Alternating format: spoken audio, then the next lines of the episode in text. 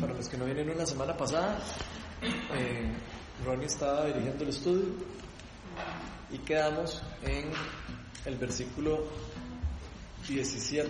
Terminamos el versículo, estábamos hablando de, Juan 3.16 y Juan 3.17, donde habla de que por cuanto amó Dios al mundo, envió a su Hijo unigénito para que todo el que cree en Él no se pierda, sino más que tenga vida eterna.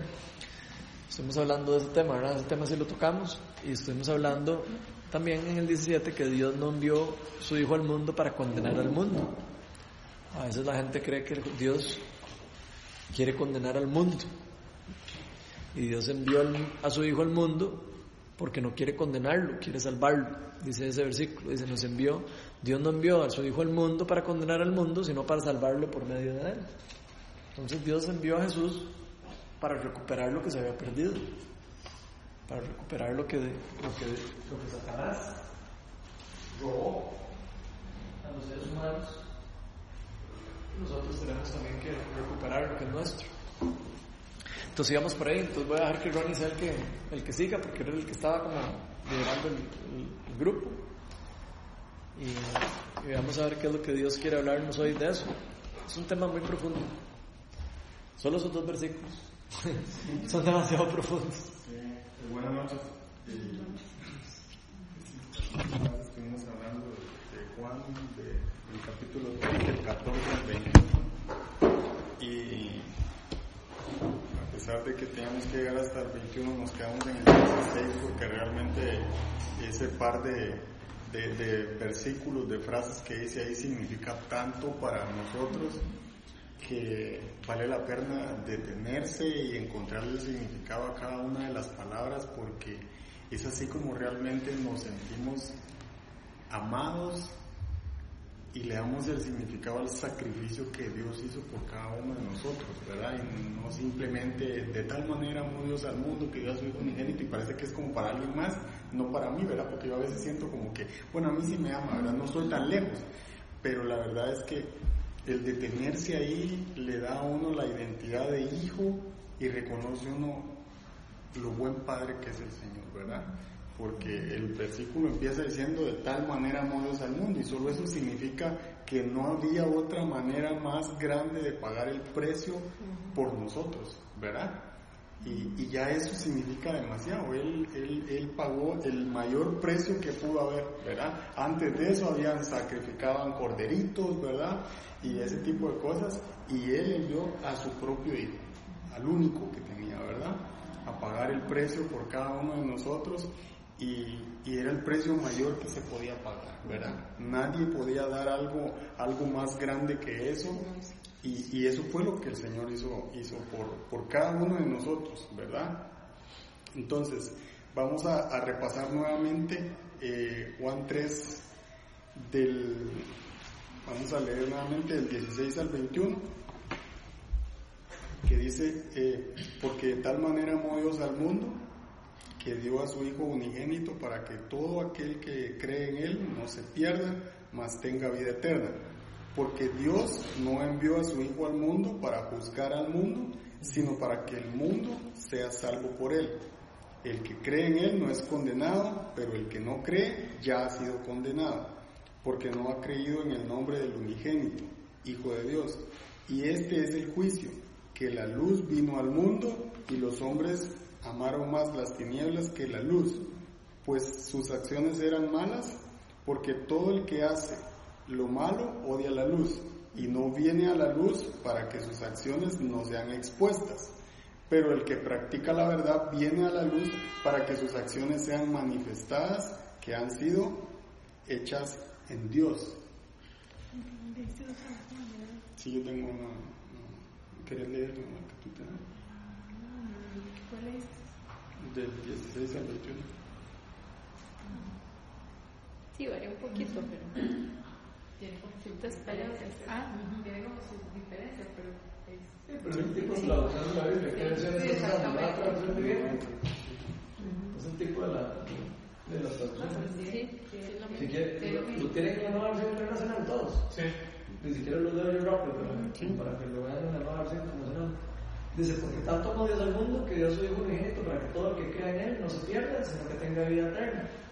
Dios no envió a su Hijo al mundo para condenar al mundo, sino para salvarlo por medio de él. El que cree en él no es condenado, pero el que no cree en él ya está condenado por no haber creído en el nombre del Hijo unigénito de Dios. Y aquí nos dice cuál es la causa de la condenación. la causa no es que Dios sea malo. Esta es la causa de la condenación.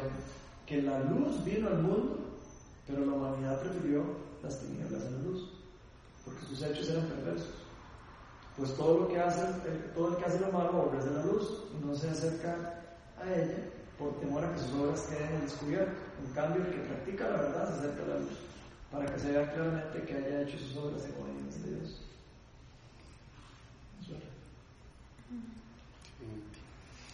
vimos ahí que, digamos, el amor del Señor no es un amor normal, ¿verdad? El amor de Él es ágape. Dice que ágape significa que, que nunca deja de ser, que perdura, digamos, para siempre, más allá de esta vida. Él nos está prometiendo una morada en el reino de los cielos. Eso quiere decir que va más allá de la muerte, ¿verdad? Él nos ama tanto así que hay un versículo que dice que Él fue a preparar una morada para cada uno de sus hijos. Entonces, eh, él nos está esperando. Yo me imagino que es como cuando la esposa de uno, eh, ¿verdad? Cuando nos embarazamos, como decimos, y uno empieza a cuidar el cuarto y que le pone el color y que compra una cosa por aquí, otra por allá, y uno con tanta ilusión esperando ese día, ¿verdad?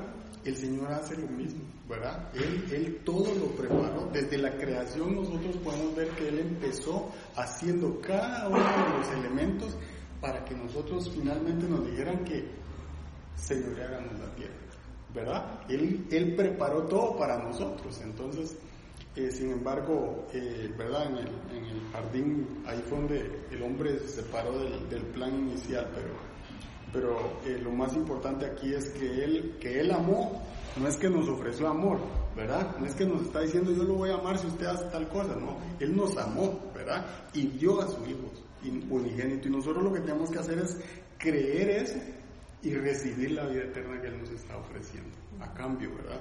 No por lo bueno que yo sea, no por lo mucho o malo, eh, digamos, de, que yo pueda hacer, sino porque Él pagó el precio por eso pues, y, ese amor es el que explica, digamos, todo lo que Él eh, soportó por, por cada uno de nosotros, ¿verdad?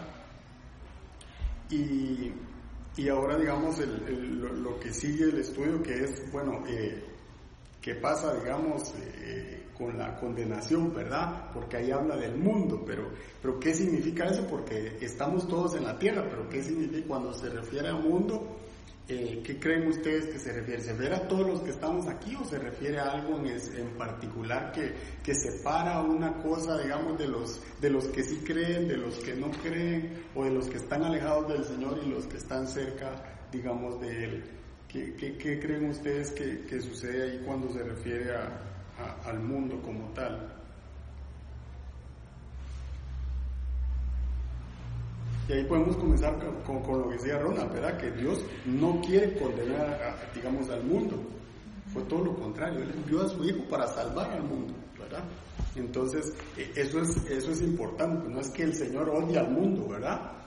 Sino que Él dio su, a su Hijo por el mundo como tal, para salvar al mundo, ¿verdad? Exactamente.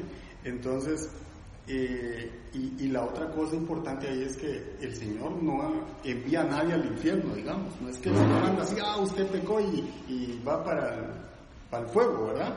Buscando más bien. No es así, más bien el Señor dice que Él toca la puerta, ¿verdad? Y si uno eh, abre, Él entra, ¿verdad? Entonces Él anda buscando a, a todas las ovejas perdidas, como dice la palabra, para rescatar a cada una de las ovejas, ¿verdad? Él no anda buscando quién peca para caerle encima o, o, quién se equivoca para, para, condenarlo, ¿verdad? Porque a veces pensamos o tenemos la figura de, de, que, de que el Señor todo lo castiga, ¿verdad? Y medio me equivoco o se me sale alguna mala palabra y ya me siento tan culpable como que el Señor me está acusando. Y no es así, ¿verdad?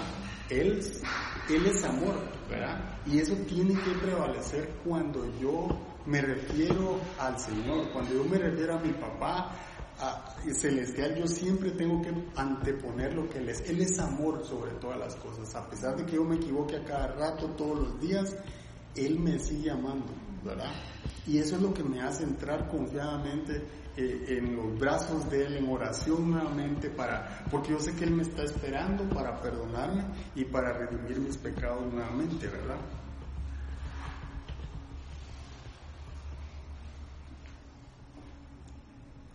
Aquí cuando, cuando Juan se refiere al mundo como tal, utiliza una palabra que, que, quiere decir cosmos. Y realmente eh, lo que significa es,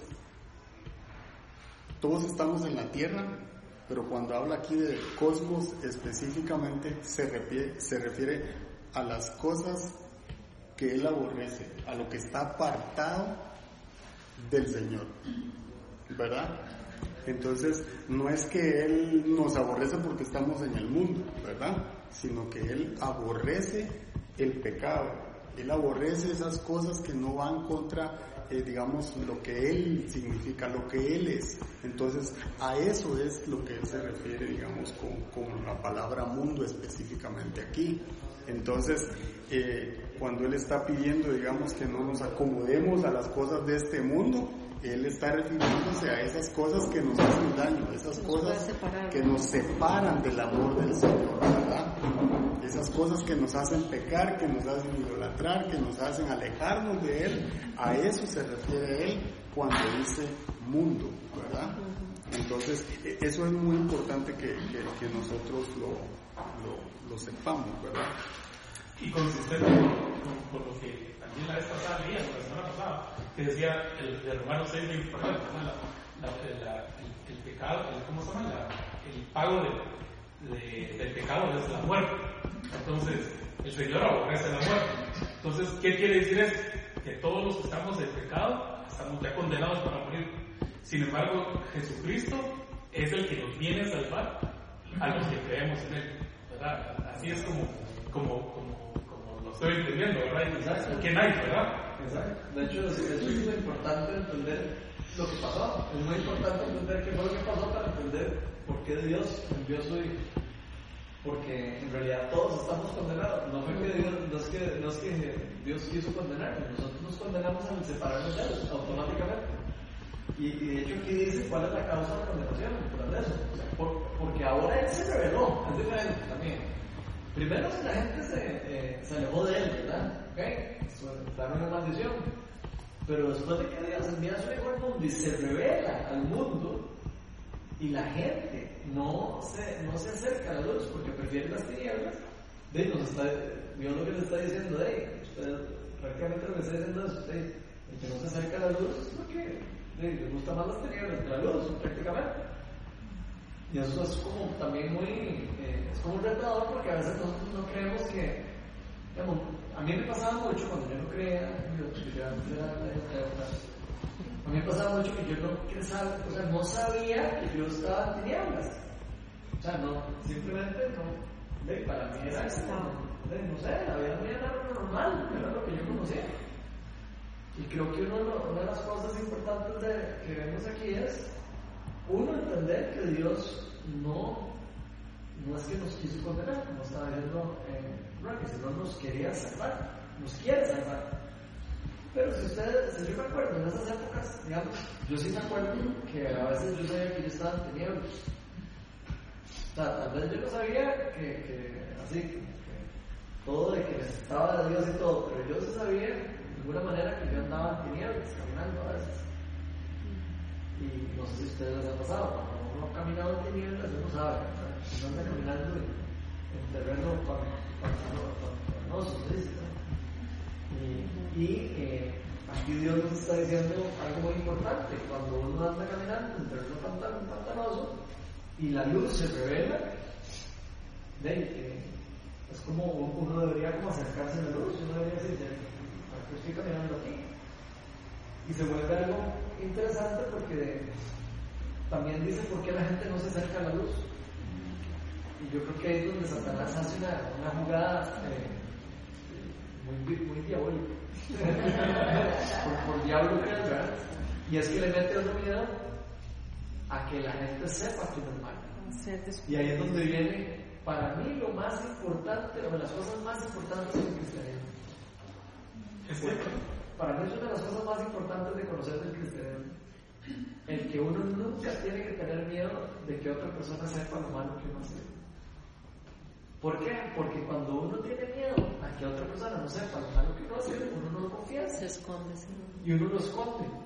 Y cuando uno lo esconde, Satanás es el que gana, porque Satanás no tiene atado a uno de pecado o algo que le pasó en el pasado o lo que sea, y no lo quiere que uno lo suelte. ¿Por qué? Porque ¿qué, qué van a decir de mí? Si yo digo esto, ¿qué van a decir de mí? Lo van a saber más Van a personas. saber que yo hice esto y el otro, y no, y entonces ya no me van a querer. Y no, una verdadera comunidad de fe no funciona así.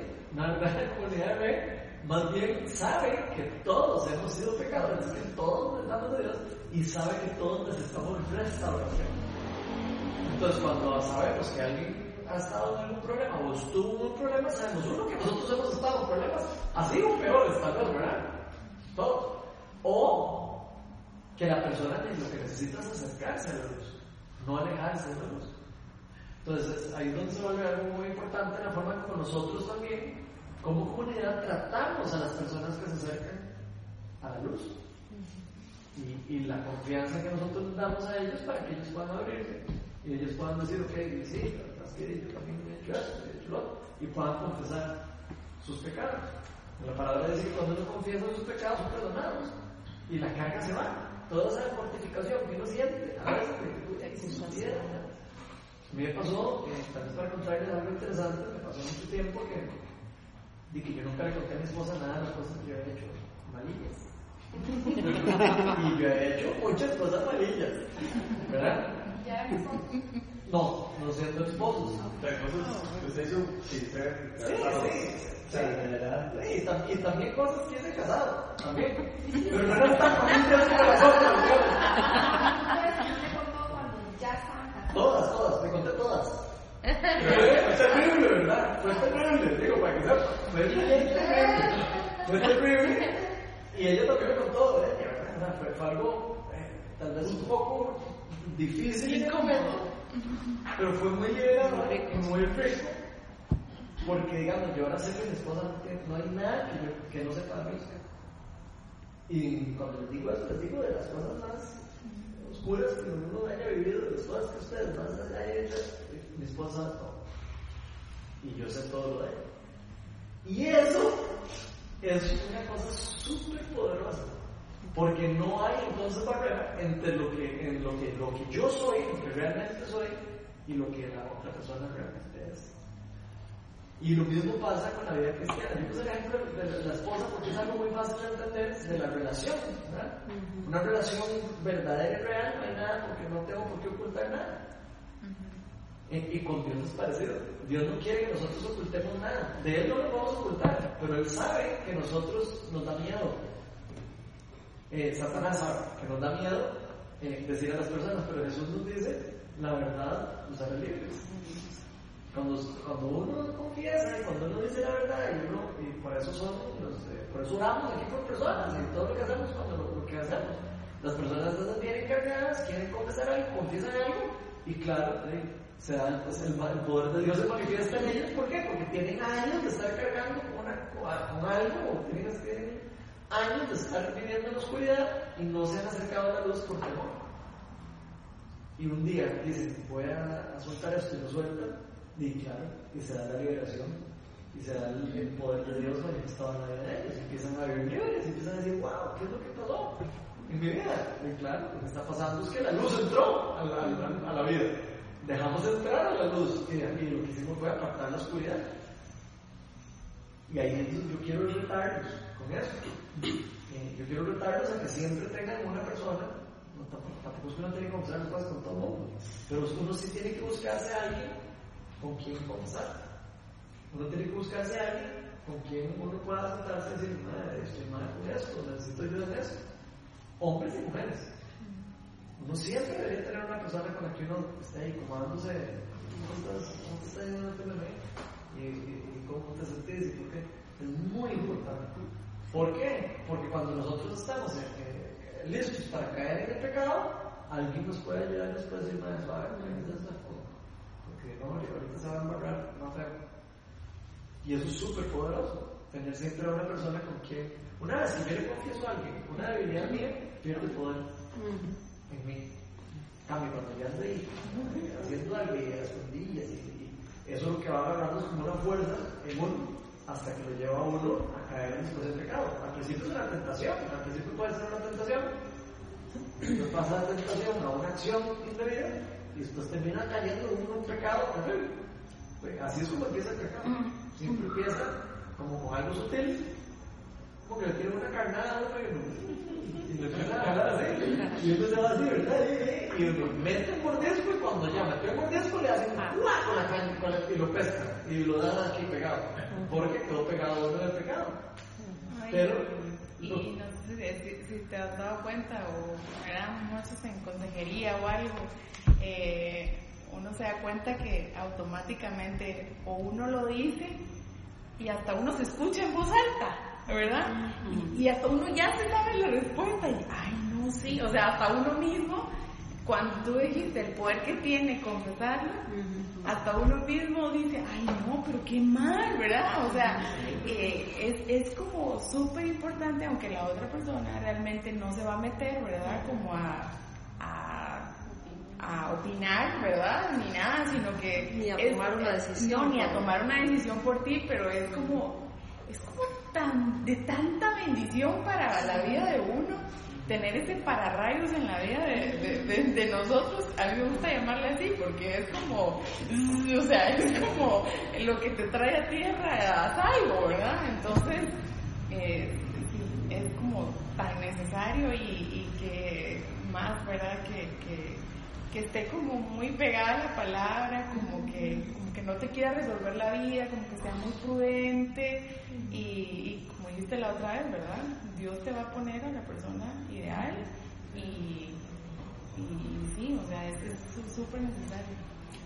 Yo nada más lo, lo acompañaría, digamos, para, para eso de, de confesarse, digamos, lo que seguía, digamos, en el versículo, que es confesados y orar unos por otros, ¿verdad? Lo esencial que es a quién se lo cuento, ¿verdad?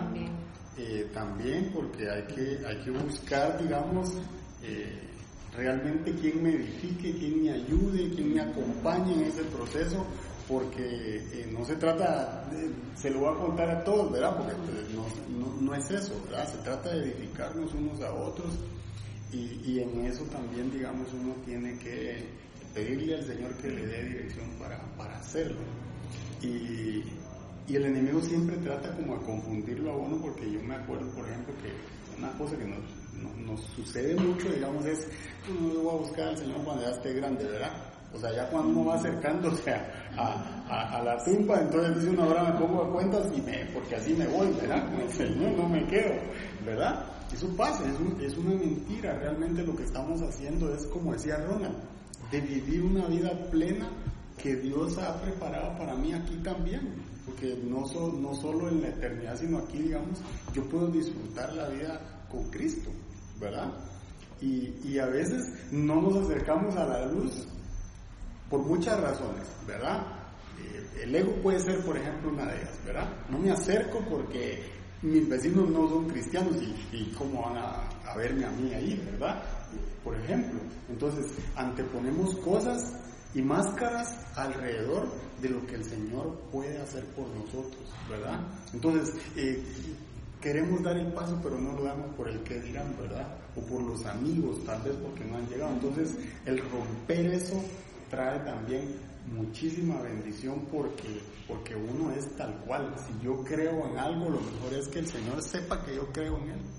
¿Verdad? Que, que yo lo confieso, que yo lo amo, porque Él se dio por mí. Él no le preguntó a nadie, Él dio a su Hijo unigénito. Entonces yo tampoco tengo por qué avergonzarme de que amo al Señor, ¿verdad? De que, de que quiero estar con Él, que quiero vivir todos los días eh, cerca de Él, porque eso me aleja de las tinieblas. Eso me hace exponerme tal cual soy. Si yo tengo los frutos del Espíritu Santo, voy a tener paciencia en mi casa y en la calle. Si yo tengo amor, yo voy a tener amor para las personas en mi casa o afuera de mi casa, ¿verdad? Porque es el fruto que yo cargo. El Señor va a poner eso en mí. Entonces no tengo por qué andar aquí soy bueno y allá soy malo. Aquí me expongo y allá me oculto. Porque eso lo que hace es meterlo, meternos en una cárcel. ¿verdad? Andamos, que no lo agarren a uno, ¿verdad? Que no le miren el celular, que uno solito se va metiendo en, el hoyo, ¿verdad? Y cuando uno siente, si uno deja, como dijo Ronald, ¿verdad? le tiran la carnita y uno va cayendo, va cayendo, y cuando siente, nadie puede ver el celular porque algo hay ¿verdad? O, o uno no puede, no puede ver el correo de uno porque algo está ocultando, ¿verdad? Entonces, cosas como esas son las que el, el enemigo nos va engañando. ¿Y, ¿Y por qué? Porque Él no quiere que Es seamos verdad. expuestos a la luz. Ahí donde el Señor hace todo con nosotros. Y recuérdense, es tan simple como que a Dios no le podemos ocultar nada. Entonces lo los únicos que nos engañamos somos nosotros mismos porque el Señor conoce nuestro corazón. Él conoce todo porque Él nos creó a nosotros. Entonces desde ahí ya yo ya, voy como en desventaja porque yo no le puedo ocultar nada al Señor. ¿verdad? Entonces es mejor llevarlo delante de él. O sea, si él ya me conoce, es como cuando usted va al aeropuerto y le dicen, ¿quiere pasar en la máquina de rayos X o no? No, no le preguntan a nadie. Pase, pase, pase. Usted no puede decir, no, yo no puedo pasar, ¿verdad? Solo las embarazadas, trato especial, pero de ahí, pase.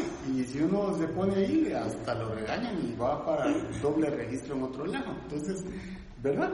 Y cuando está en el Señor no tiene problema dele, ¿verdad? Dese como quiera, no tengo nada que ocultar, así deberíamos de ser nosotros, porque, porque van a ver lo que yo cargo, y si yo cargo amor, si yo cargo los frutos del Espíritu Santo, eso es lo que van a ver en mí, ¿verdad? Ahora que decís eso, qué lindo, porque yo me imagino la iglesia primitiva.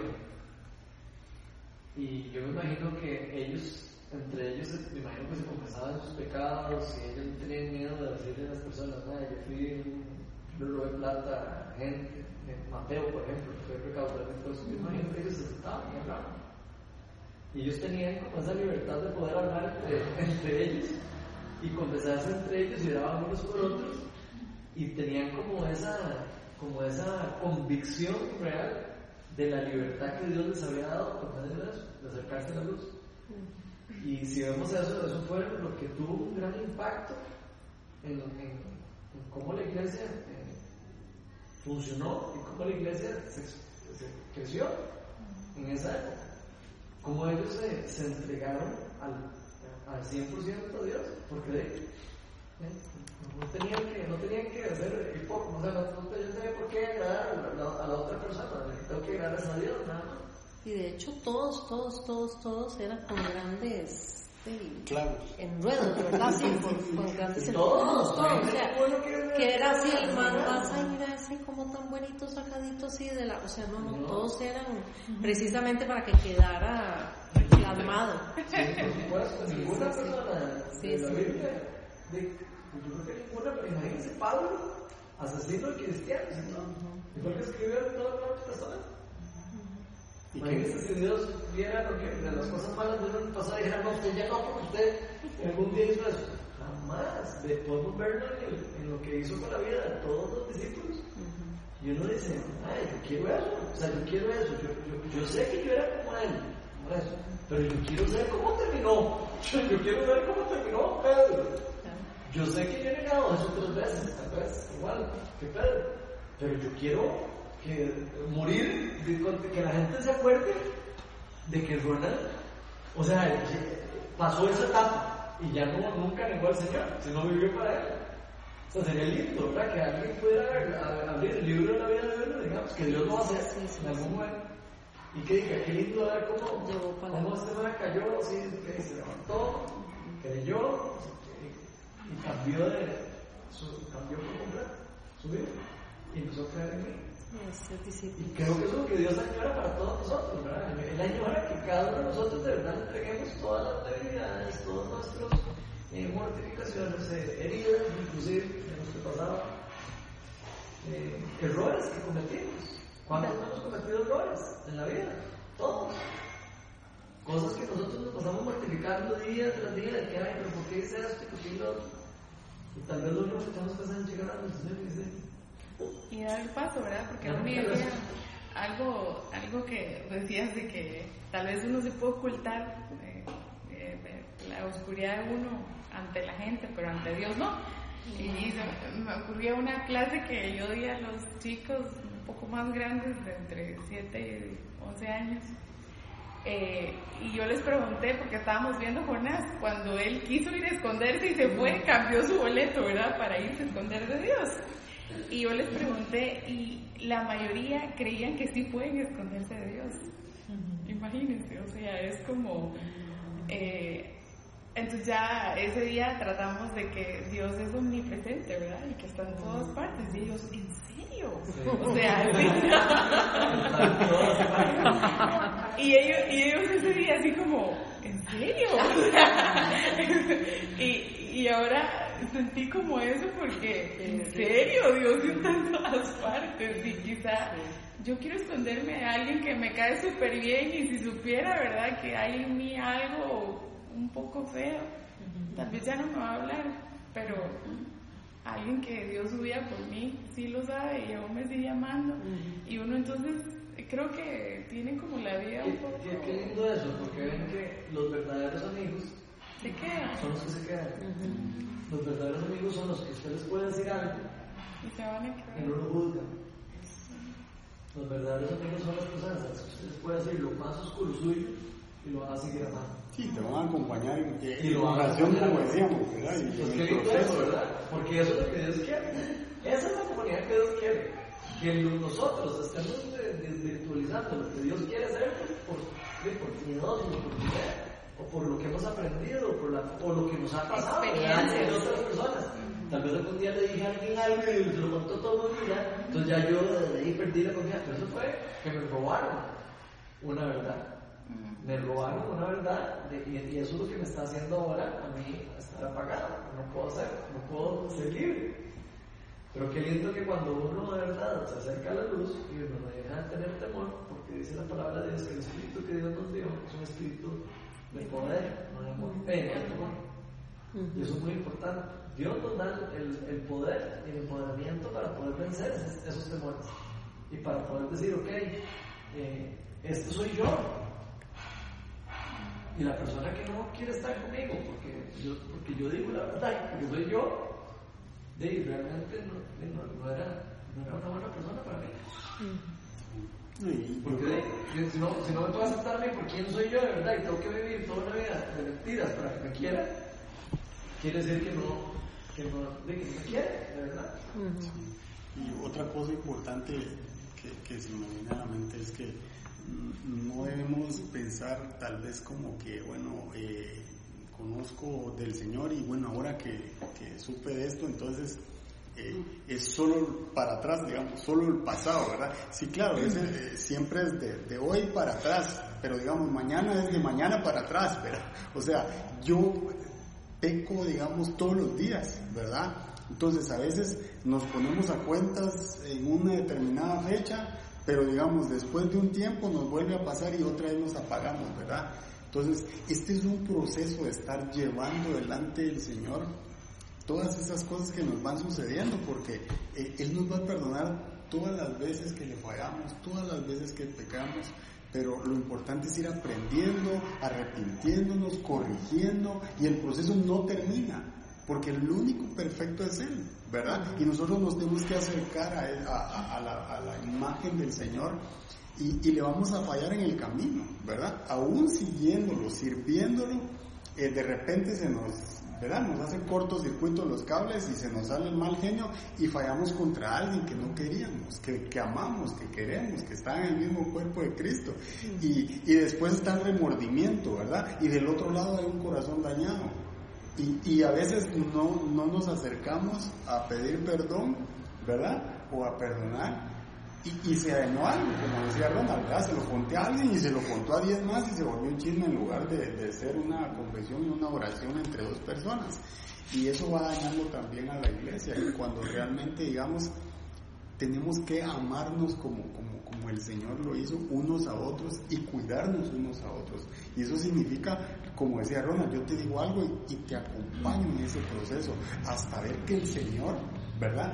Nos ayuda unos a otros a corregir las cosas y que juntos vamos acercándonos a, a la imagen del Señor, ¿verdad? Los discípulos todos venían con un montón de clavos. Y Ronald decía, sí, se confesaban unos a otros. Y claro, cada vez que nosotros vamos y nos limpiamos delante del Señor, Él va a hacer mejores cosas, mayores cosas con cada uno de nosotros. Porque a veces nos preguntamos por qué a mí, no me pasa tal cosa, ¿verdad? O por qué yo no puedo hacer tal cosa. Bueno, porque tal vez hay cosas que yo sé que no las llevo y las pongo ahí, no las expongo ante la luz, ¿verdad? No las confieso delante del Señor. Y entonces no, no estoy siendo, digamos, eh, eh, expuesto, ¿verdad? Como realmente yo debería de hacerlo. ¿Verdad? Poniéndome delante del Señor, te pido perdón, Señor, por tal y tal cosa. Te pongo en tus manos tal y tal cosa. Porque el Señor va a vivir revelando en el camino cosas en las cuales le fallamos y que ni siquiera nos acordamos. ¿verdad? Personas a las que nos pasamos llevando y no lo recordamos hasta este momento. Y eso es lindo porque, porque el Señor lo libera a uno. La paz que Dios le da a uno eh, lo hace a uno vivir pleno, ¿verdad? No ocultándonos, no escondiéndonos y a veces eso nos va, más que todo nos va enjaulando o nos va llenando de temor, ¿verdad? Después estamos así como que reaccionamos rápido ante cualquier cosa y es por algo, ¿verdad? Y es ahí donde digamos el amor de Dios es más grande que cualquier cosa, ¿verdad? Yo tendría que contarles el cuento mi esposo. cuando, le, cuando hablamos ese día, obviamente fue un día difícil, un día complicado, porque fue como conquistar, ¿verdad? Conquistar por todos lados. Y, y este, siempre eh, eh, ella y yo, los dos sentimos del Espíritu Santo en su momento hacerlo. Y, y, realmente fue una bendición después. O sea, en el momento fue difícil, ¿verdad? Porque había cosas de, de resentimiento, ¿verdad? Que ella puede resentirse conmigo y yo con ella también.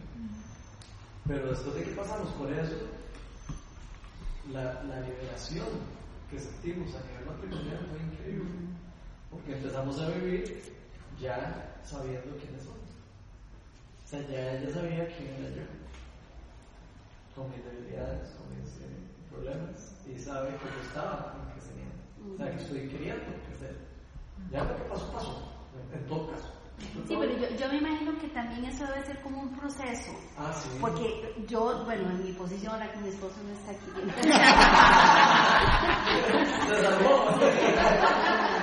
que uno más bien, o sea, uno en la posición de mujer, en muchas ocasiones uno dice, prefiero no saber. En naturaleza humana yo digo, prefiero no preguntar y prefiero no saber. ¿verdad? Entonces yo me imagino que va a llegar el momento en que y que se destapa el tamal, ¿verdad? Porque uno en ese proceso inicial, o sea, hay muchas, muchas piedras del tropiezo, muchas falencias. Sí, yo pensé que estás listo y preparado. ¿Verdad? Sí. Para poder recibir también. Para poder recibir y que no se lleve uno un bombazo. Que no, no, y es un buen, un buen punto porque, por ejemplo, imaginemos que en una pareja, por ejemplo, eh, la esposa es cristiana y el esposo no por ejemplo. O digamos, no vamos al mismo ritmo, que puede pasar, ¿verdad? Pero digamos, imaginemos que el esposo no es cristiano todavía y ella sí, y va y le cuenta, ¿verdad? Hace el proceso, digamos, más bien puede terminar Claro, mal claro, eso. ¿verdad? Porque del otro lado pasa lo que dice otro, no está preparado. Claro, claro. Entonces pidió tamal de pollo y le dieron de otra cosa. Entonces es un problema, ¿verdad? Hay, hay que, hay, que, hay que pedirle al Señor. Por eso me imagino que el momento. Espíritu Santo llegará el momento en que te dice, o sea, es hora. o sea, Sí, es, Y- es como un sí, ejemplo, ¿verdad? sí, Porque es como, yo, yo también me, me acuerdo ciertas ocasiones que uno agarra también, como dijiste vos, a una persona muy indicada, digamos, y se vuelve como una persona consejera de uno, digamos, y en realidad era la última persona indicada, no, es, no, era, una- no era un cristiano, digamos, o de verdad, no era una persona. Y pues a mí sí me ha pasado porque yo tengo un mal radar con la gente o no sé. Ay, Dios mío, por to- entonces este sí, sí, sí digamos este pienso que uno tiene que ser muy muy cuidadoso de quién se le acerca, a, a, digamos, a decir, no es que no va a ser un amigo de nadie, pero eh, a, a, dar este tipo de confesiones o a pedir consejos. Yo pienso que hay gente donde uno puede pedir un consejo marital, hay personas con las que uno puede pedir un consejo económico, financiero, ya, yo por ejemplo tengo una amiga mía eh, que tiene un matrimonio, yo digo maduro, o sea, tiene como 20 años de casada, ha pasado por de todo y vuelve y más y y entonces ella es mi consejera, digamos, matrimonial. No puedo pedirle consejo a una amiga mía soltera, digamos. Pues, hay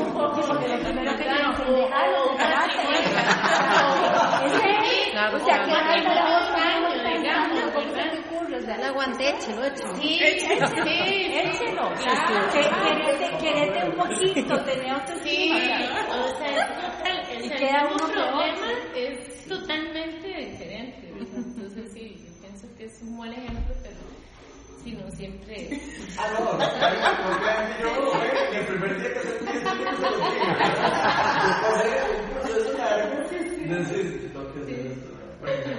que me daría examen, pues es parecido. También, entonces, sí, vamos a hacer un timing ahí que-.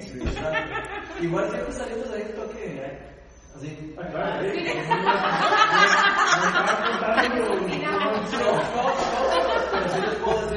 fue algo muy liberador. O sea, fue algo Sí, me imagino muy que- liberador. Y es algo que yo siempre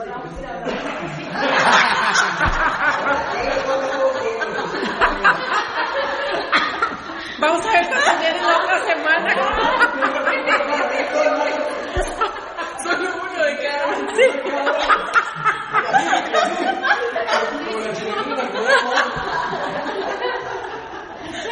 No hay que tener mucha prudencia. Vean lo que dice primera de Juan 3.10, dice, en esto se reconocen los hijos de Dios y los hijos del diablo.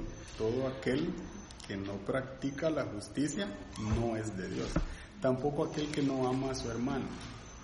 Y, y Juan 1.12 dice, pero a todos los que le recibieron les dio el derecho de llegar a ser hijos de Dios, es decir, a los que creen en su nombre.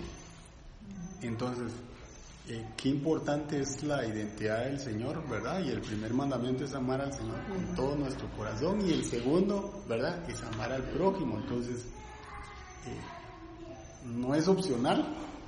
Primero, yo no lo veo como que me está diciendo si querés amar a tu prójimo o no, ¿verdad? Me está diciendo que lo ame.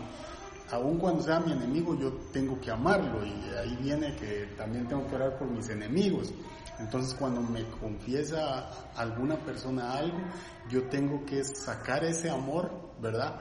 Para saber guardarlo y para saber cómo edificar a otro. Ahora es del otro lado de la moneda, ¿verdad? Si están llegando a mí a contarme algo, debo de tener la madurez y pedirle al Señor sabiduría, que el Espíritu Santo me revele aquello que Él quiere darle de consejo a la otra persona, porque no se trata de, de, solo lo que nosotros queremos decir, ¿verdad? Porque a veces eh, no puede ser lo correcto, ¿verdad? O tal vez no es el momento para decir eh, alguna, alguna, algún consejo, quizá hay que esperar a que, a que termine, digamos, de, de algún proceso, digamos, para, que, para dar el consejo apropiado.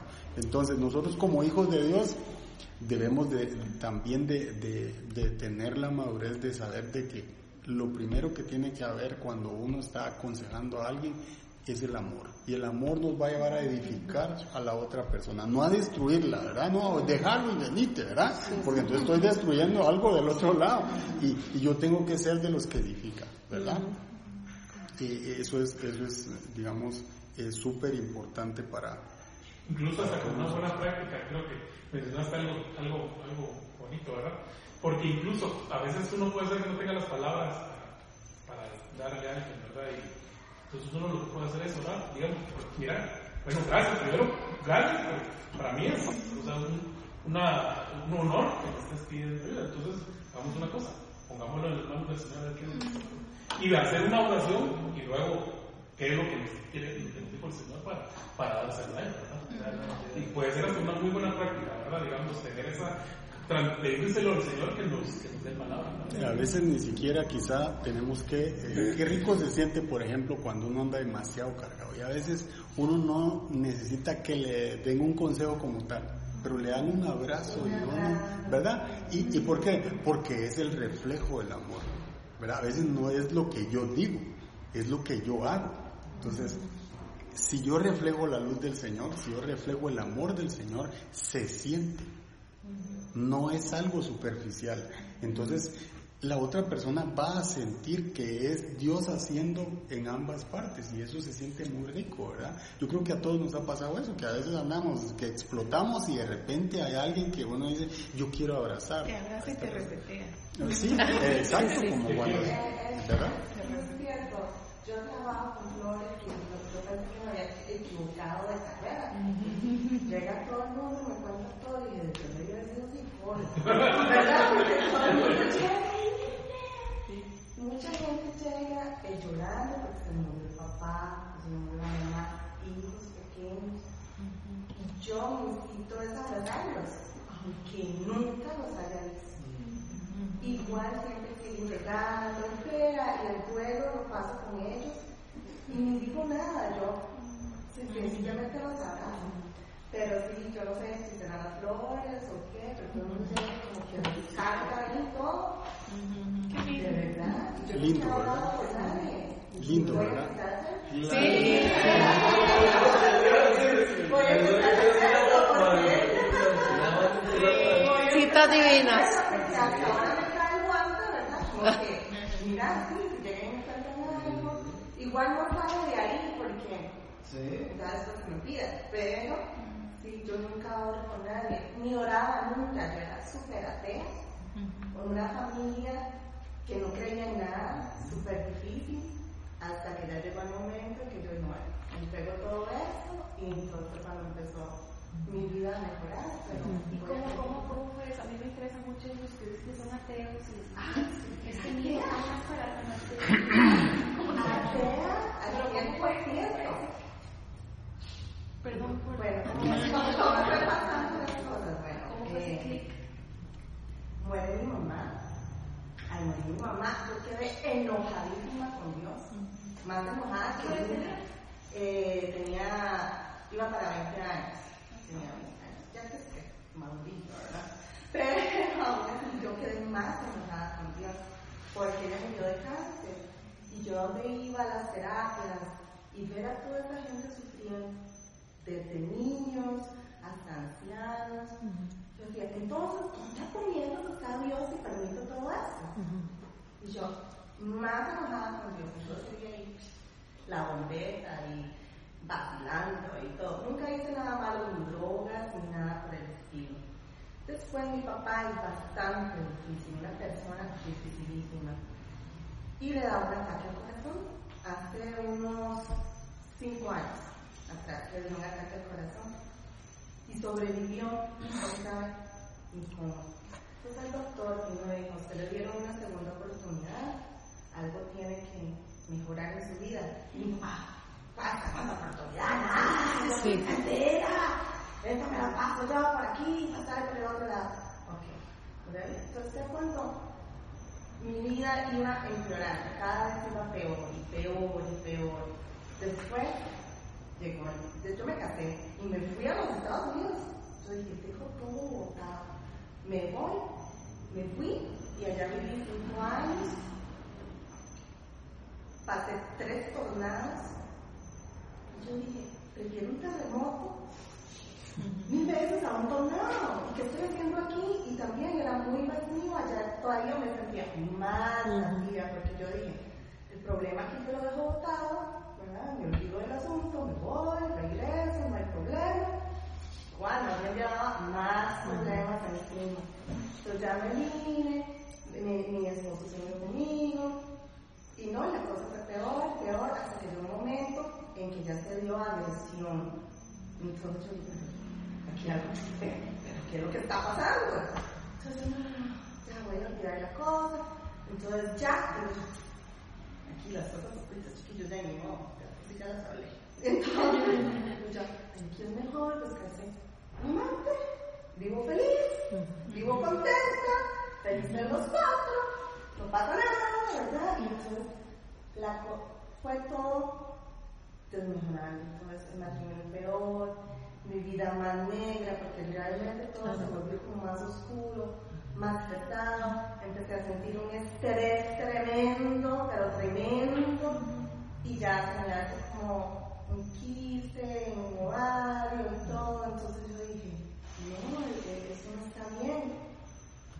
Yo dije, ya que yo me estoy matando yo, entonces ya el- la misma escuela me dice, a veces hay cosas que uno tiene que hablarlas sacarlas No te producen para uno poder sanar. ¿verdad? Yo Sí, sí, todavía sí. incrédula. Yo todavía incrédula. Yo decía, no, es que esto no puede ser. ¿Verdad? No puede ser. En, mi- en mi casa, bueno, María, que toda una vida la no se ha conocido, ¿verdad? En, en el terreno había un fantasma. Y un fantasma severo, que todo el mundo lo podía ver. Yo podía estar sentada aquí y pasaba. Y decía hola y todo, y todo el mundo salía de la casa espantado. Bueno, ya hay cosas paranormales, ¿verdad? Y todavía incrédulo. Y yo, no, no, no. Entonces que llegó una señora, no sé qué religión es, me agarró y me "Ven, voy a orar por usted, vamos a rezar. ¿Usted rezaba la vida? Yo, ¿qué? ¿Cómo voy rezar y yo en una casa totalmente atea? Mm, Y entonces empezó a orar y empezó a orar y entonces eh, yo todavía dije, bueno, voy a orar, pero no, no creo tanto. Y empezó, y entonces empezó a sacar cosas que nadie sabía. Yo decía, esta señora algo le pagó, hizo, para que, sí, para, para que dijera todo lo que ¿verdad? No, vea, yo tengo que ir a su casa y voy a orar. Y yo, bueno, bueno, bueno. Vamos a ver qué pasa, ¿verdad? Más todas las experiencias que había en ese terreno, ¿verdad? Entonces la llegó, hizo una oración y vea, aquí había una brujería, y no sé qué, voy a orar, y empieza a quemar incienso, ¿verdad? Nada más le faltó ahí el romero para, para hacer la limpia. Y yo, ay, yo todavía sin creer, hasta que ya llegó un día que ya yo lloraba, lloraba, el peso, el corazón, realmente lo sentía pesado, me sentía toda pesada. Entonces ya ellas volvieron y me dice, ¿cómo has sentido? Y yo. Ya empecé a llorar y toda la cosa. Y me dice, vamos a hacer otra oración. Y yo hice otra oración y yo acepté el Espíritu Santo. Y yo dije, bueno, sí, acepto, pongo todo en las manos de Dios. Increíblemente el día siguiente, todo empezó. La casa, había una luz diferente, era una cosa que Sí, pero todo- no, todavía yo no creo tanto, ¿verdad? Y entonces la cuestión fue que al tiempo ya llegué a un punto en que no tenía ni que comer. Era una cosa que me entonces, ay, qué puta cosa. Bueno, empecé a. Y empecé a orar y llegaba no sé quién con comida. Yo, veras, que carga, ¿verdad? Y después yo dije, tengo que trabajar y no tengo plata para zapatos, pero Dios, tú sabes que necesito zapatos. En diciembre, tres personas, tres personas me regalaron zapatos. Entonces yo fui creyendo, ¿verdad? Un poquito más, un poquito más, un poquito más. Y yo dije, pucha, yo no sé nada de Dios. Y en eso pasaron, este, estos chicos cayeron, pero literalmente cayeron en una periferia. cayeron, estaba ahí, había una, una señora que estaba contándome la- las cosas que verdad la y. Y, saltó así como un saltamontes porque venía como del lado de eso, de la, de la, de la, de la- yo, ¿qué? Yo, ¿qué fue eso? Y una oración, yo, ¿sí?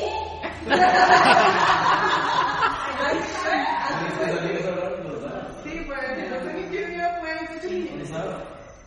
Sí, era- Que por cierto, para que sepan, salimos todos los días, todas las veces que hacemos noche de oración, eh, salimos a orar a las 3 de la tarde, a la calle, y éramos por Ellos personas. cayeron, yo dije, bueno, es una señal. Porque yo intenté ir a la iglesia, bueno, yo soy, cristiana, católica, aquí de la iglesia, la iglesia.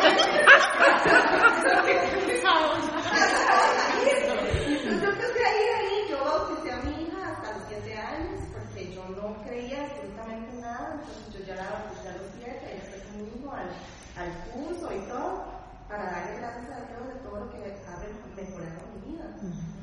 Y entonces ya llegué con ellos y pone ir al estudio bíblico porque necesito saber más. Porque en donde estaba no me enseñé nada. Es una religión, una, una cosa. No, es que usted tiene que hacer esto porque esto es. Y entonces a mí eso todavía no me hacía clic. Y por eso estoy aquí, por eso ahora ya. Y vale que no, que no hablo ahí, si no, no la dejan comulgar. la excomulgan. Claro, ¿ves? Entonces, ¿qué te dije, padre?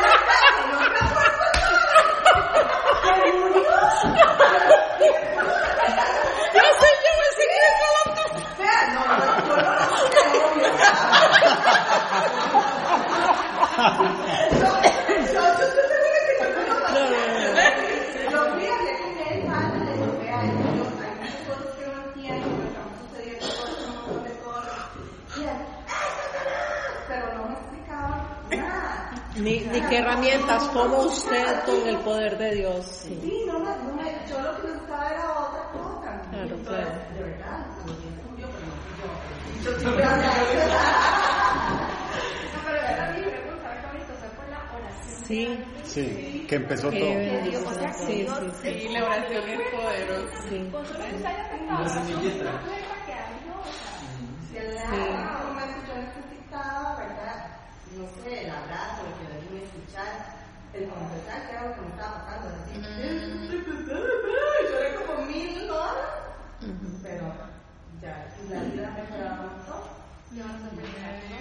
Qué lindo. Qué bendición. Me dio ganas de aplaudirte. Sí, sí.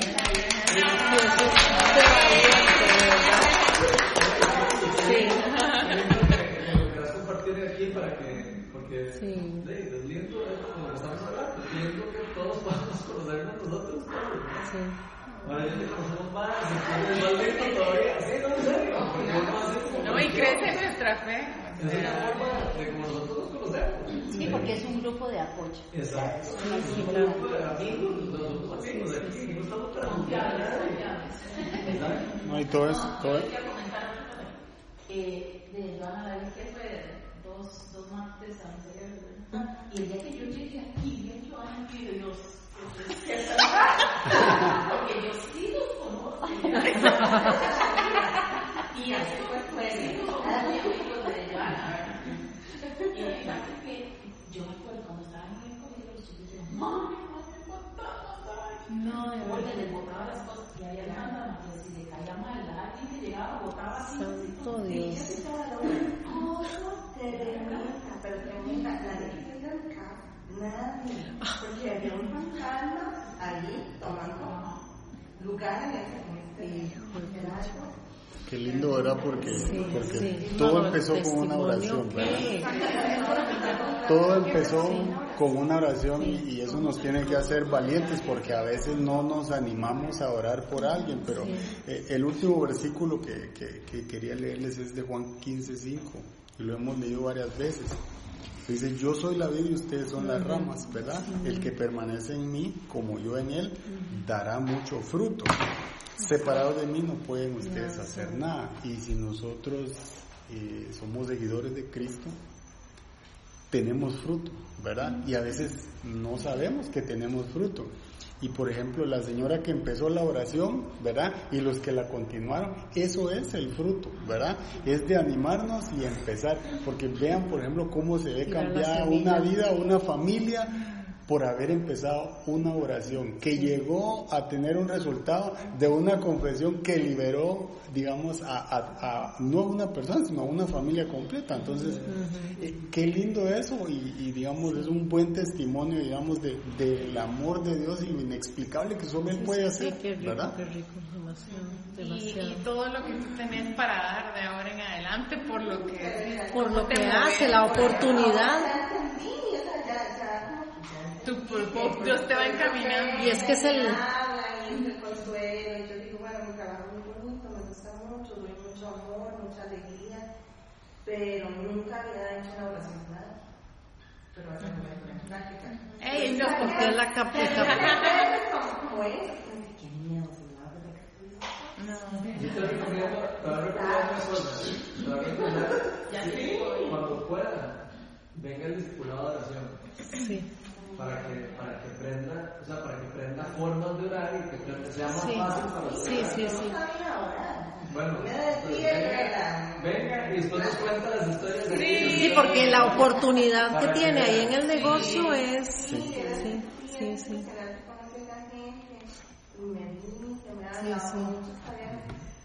No me va a dejar entrar la mujer. Y entonces que no espinas, ni Lástima que no la conociste cuando confesaste a Amelia. Te hubiera regalado hasta flores.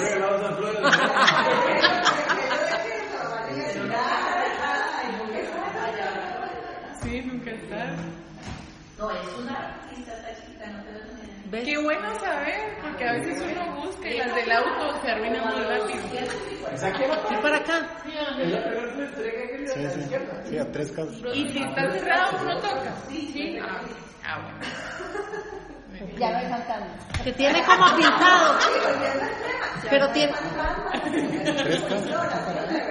Si hubiera estado tanta vamos a orar. se va. Y aparentemente fue que hace mucho tiempo y aquí era muy solo, o sea, no había nadie, había- alguien había muerto ahí en el terreno, Salud. le había quitado la vida o algo así y era una almantera, y entonces también fue liberado en la almantera. Entonces, desde hace como cinco años no pasa nada raro.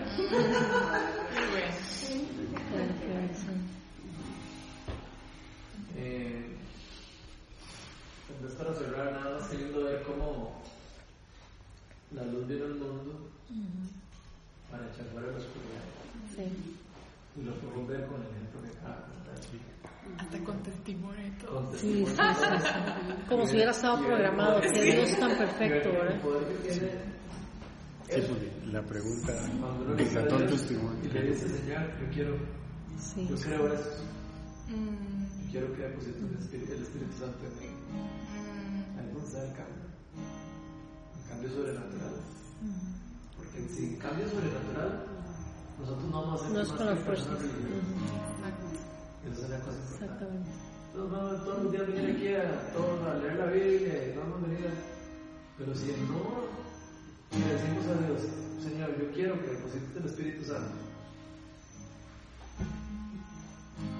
no vamos a tener realmente el, poder de transformación, porque nosotros no somos los que nos transformamos en Dios. Entonces, eh, hay que pedirlo. Si uno no siente que lo tiene. Cuando uno pide, Dios se lo da.